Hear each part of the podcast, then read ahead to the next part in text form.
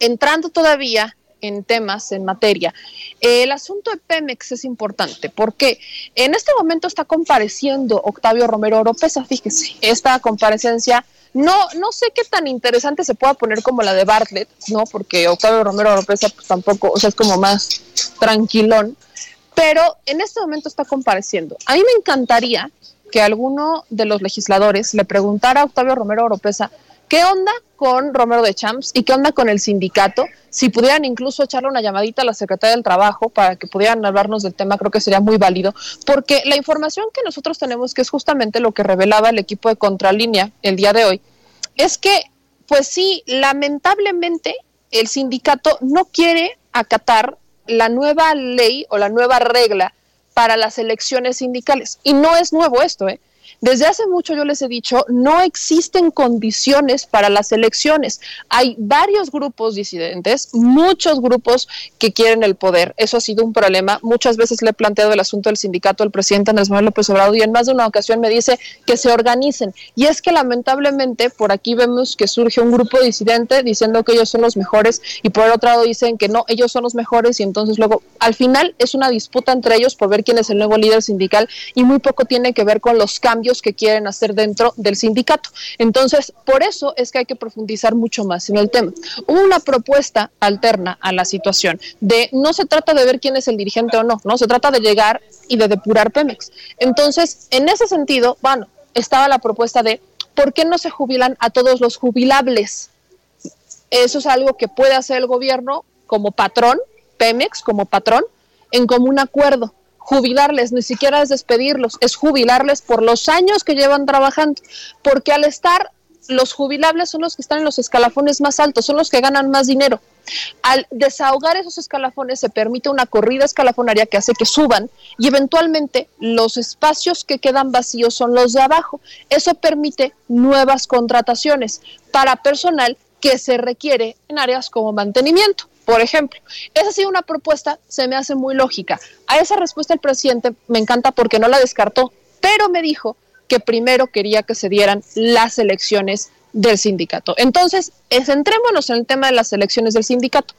La información que comparte hoy eh, el equipo de Contralínea es justamente esa que pues ellos eh, saben que los líderes sindicales no quieren, no están en contra de las reglas para unas elecciones libres y secretas y de todos, y que realmente quieren hacer exactamente lo mismo que han hecho durante años. ¿A quién buscarían poner? Pues hasta este momento, el que es como al que le quieren hacer la campaña es a Manuel Limón, exdiputado del PRI, pero eterno, sindical, y cercano o más bien como el encargado de Romero de Champs. Entonces estamos hablando literalmente de la mano de Romero de Champs, seguiría operando el sindicato y nada realmente habría cambiado.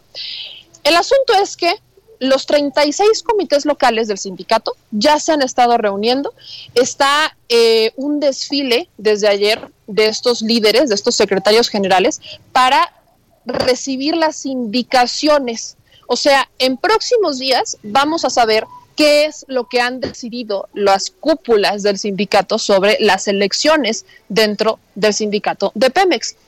Pareciera, quizás, se van a tardar un poquito más en decidir porque el presidente López Obrador se le planteó el tema hoy y hoy dio respuesta sobre esto, pero pues, ¿qué es lo que vas, vamos a hacer? El gobierno, pues, ha dicho que no, no va a interferir, pero, pues, aquí la Secretaría de Trabajo también ha dicho que no va a avalar nada que no sea democrático.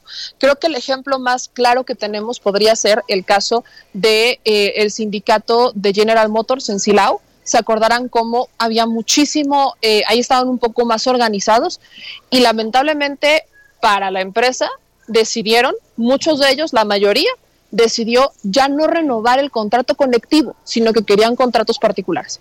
Entonces, esa fue una elección que hicieron, o sea, se quisieron salir del sindicato ya, hasta aquí, hasta el que que están. Y la, el sindicato no quería que se diera esto. Por eso la Secretaría del Trabajo no avaló las elecciones que habría manipulado el sindicato y observó, tanto el INE, entró también a observar cómo se había dado el proceso de elecciones en Silao para entonces dar con los resultados de, bueno, es un pequeño avance, pero al menos logramos algo. Entonces, es algo más o menos similar lo que se está buscando. Y aquí el asunto, digamos que lo que estamos esperando es, pues vamos a ver vamos a ver de qué manera o de qué forma pues, se van a organizar en el sindicato, es quizás el más, más, pero más grande, importante, pero también el que más conflictos tiene y es el que más dinero ha movido hasta ahora. Entonces, eso valdría la pena dejarlo ahí.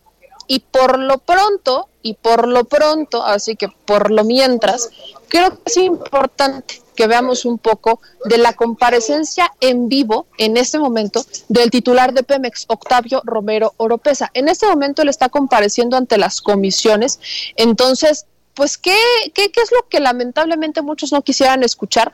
Pues vamos a ver, vamos a escuchar qué es lo que está diciendo Octavio Romero Oropesa a los diputados en esta comparecencia sobre, en este momento, la contribución de los nuevos desarrollos en la producción de barriles de petróleo. Vamos a ver, escuchar a el titular de Pemex. Casi 10 veces más producción que los 107 contratos otorgados en la reforma energética.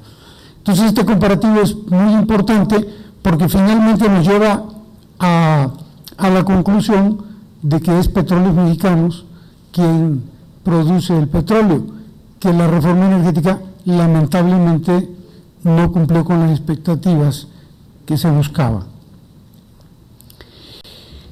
Esta otra lámina también dice mucho de petróleos mexicanos, porque no quisiera perder mucho tiempo en esto, pero sí creo que es importante señalar que hay muchos mitos con relación a Pemex. Mucha gente se refiere a Pemex como una empresa que es una carga para el Estado, que es una empresa improductiva, y yo quiero, con datos duros, certificados, demostrar que es todo lo contrario. Por ejemplo, cuando hablamos de la tasa de éxito comercial y de costo de descubrimiento, podemos observar que Pemex es el primer lugar en el mundo en tasa de éxito comercial. Esto significa que Pemex tiene 34%. De cada 10 pozos exploratorios, Pemex tiene más de 3 con éxito comercial, a diferencia de las otras empresas mundiales que ustedes observan tienen el 25, el 23, el 17 y algunas como Shell el 10%. De, de cada 10 pozos, uno tiene éxito comercial. Y en cuanto al costo de descubrimiento, también Pemex eh, tiene números muy relevantes. El costo promedio mundial del descubrimiento es de 3.7 dólares por barril. Pemex está debajo del costo promedio en 2.6 dólares por barril. Pero hay empresas que tienen un costo de 13.8, como en el caso de Petrobras. Entonces, nosotros estamos en una muy buena posición en cuanto al costo de descubrimiento.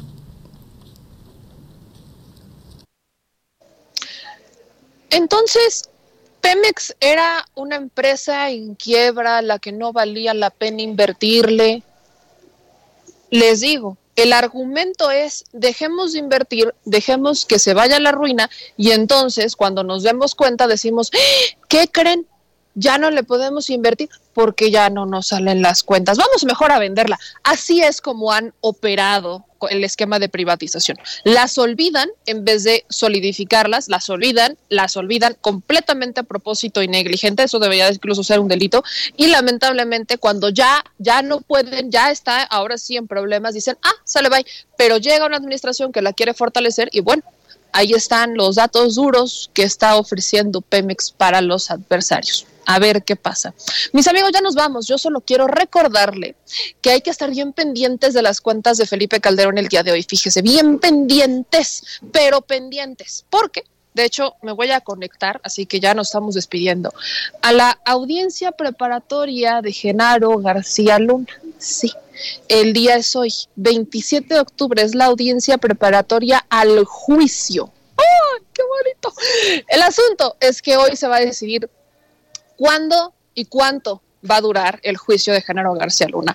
La defensa, y tengo entendido también la fiscalía, está pidiendo que eh, pues se programe para el próximo año, para otoño 2022, que sea en otoño, el, juicio de Genaro García Luna. ¿Y por qué le digo que hay que estar bien atentos, pero bien atentos de las cuentas de Felipe Calderón? Por un detallito. Era él quien decía y dudaba que las pruebas que tenían en Estados Unidos fueran suficientes y cuestionaba, pues si tantas son, ¿por qué todavía no lo llevan a juicio? Pues bueno, sus plegarias ya se le hicieron efectivas. Hoy se decide, y espero no lo posterguen otra vez, hoy se decide a las 11 de la mañana para tiempo de la Ciudad de México, 12 eh, del día, tiempo de Nueva York. Se decide cuándo y cuánto va a durar la audiencia de Genaro García Luna. ¿Qué chulada. Ya nos vamos, mis amigos, quédense pegados aquí a Sin Censura, no se confunda, somos los únicos y los inigualables, ahora sí que sin censura, como sin censura no hay dos. Yo les mando un beso y nos vemos hoy en Al Chile porque vamos a traer muchísima más información, entonces pendientes de nuestros espacios, acuérdense también que va a encontrar nuestros podcasts en Spotify. Estamos en Spotify y Apple Podcast. Me encuentran a mí como Meme Yamel o México al Chile. Así se les ha facilitado a algunos encontrarnos en Spotify. Entonces, búsquenos ahí, busquen nuestros podcasts, hagamos banda y síganos en esta bonita comunidad que es Sin Censura. Acuérdese que nos encuentra en Sin Censura TV, en Sin Censura Presenta Vicente Serrano Noticias MEX y en Facebook estamos como Noticieros Sin Censura. Y acuérdese que yo, yo le mando un beso y un saludo bien grandote. Gracias al equipo de Chicago, síganos apoyando, aquí estamos pendientes, le abrazamos mucho a la distancia y cadena de oración de aquí para el miércoles para que nos dé la palabra el presidente López Obrador. Les mando un beso, hasta mañana.